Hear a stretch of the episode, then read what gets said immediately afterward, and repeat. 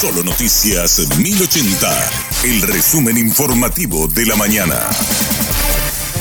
Hola, soy Susana Arevalo y este es el resumen informativo de la mañana. Estimaciones preliminares de los bomberos indican que en el depósito que se incendió ayer en Villa Lisa había al menos 20.000 litros de combustible. Así lo explicó el capitán Marcos Almada del Cuerpo de Bomberos Voluntarios.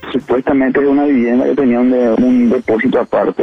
Según datos y todo lo que se pudo ver alrededor es así. También tenía parte en el fondo otro depósito que estaba aledaño. Al preguntar, hay una zona no te dan mucha información. Encontraron un lugar donde llaman se de que era un depósito de combustible. En la estimación que hay, eh, según datos que se tuvo en el momento, más o menos 20 mil litros. Eh, lo que sigue había diferentes tipos de contenedores. Son contenedores de 200 litros, de 500 y contenedores de 1000 litros. O sea que efectivamente a simple vista uno concluye que ese lugar estaba siendo utilizado como depósito de combustible. aparentemente sí no podemos alegar eso, pero sí por la reacción en sí de los productos y según algunos comentarios se habla de que había nafta y alcohol en lugar. La mujer que resultó víctima en el incendio de Villa Lisa está con pronóstico reservado. Así lo indicó el director del Centro Nacional del Quemado, doctor Saúl Zaputovich. Estaban soldando una motocicleta, específicamente el tanque de la motocicleta, y que eso había ocasionado la, la explosión. Eso fue lo que ellos refirieron a su ingreso, sobre todo el padre.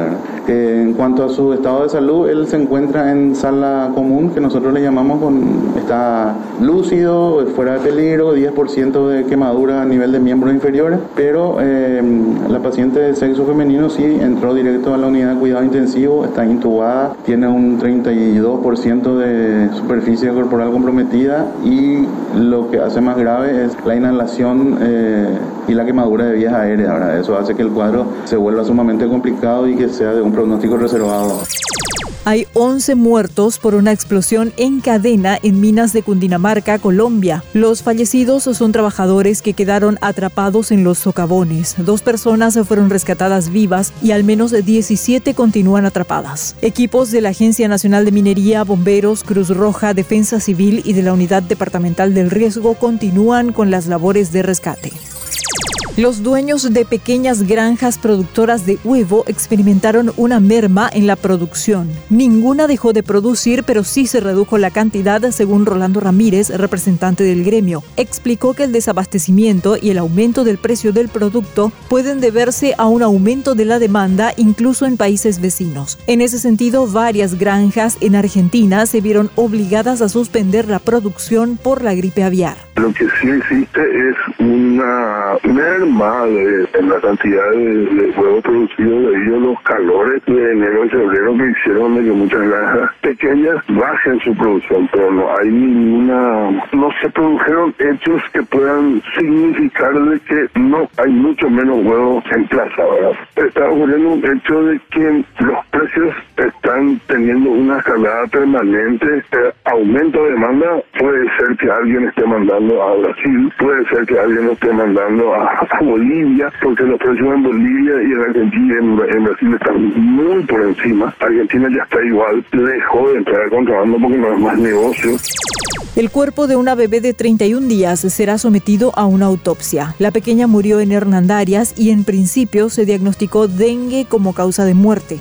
Noelia Duarte, corresponsal de Radio Monumental en Alto Paraná, nos cuenta más detalles de este caso. La fiscal Natalia Montanía de la ciudad de Hernandarias informó que en el transcurso del día realizarán una autopsia para determinar la causa de la muerte de la beba de 31 días que se produjo anoche en la ciudad de Hernandarias. Si bien ya se tenía un diagnóstico positivo a dengue, la pequeña tenía una fisura anal, hecho que llamó la atención de los médicos del hospital distrital de esa ciudad. La fiscal explicó además que los los padres niegan que la niña haya sufrido algún tipo de abuso y que están de acuerdo con la autopsia. Igualmente se esperan resultados de la prueba de chikungunya que le practicaron a la pequeña también para determinar cualquier resultado que haya en relación al caso. La familia es de un asentamiento de la ciudad de Hernandarias. Desde el Alto Paraná, Noelia Duarte. Hasta aquí el resumen informativo de la mañana. Que tengas muy buen resto de jornada. La información del día aquí, en Solo Noticias 1080.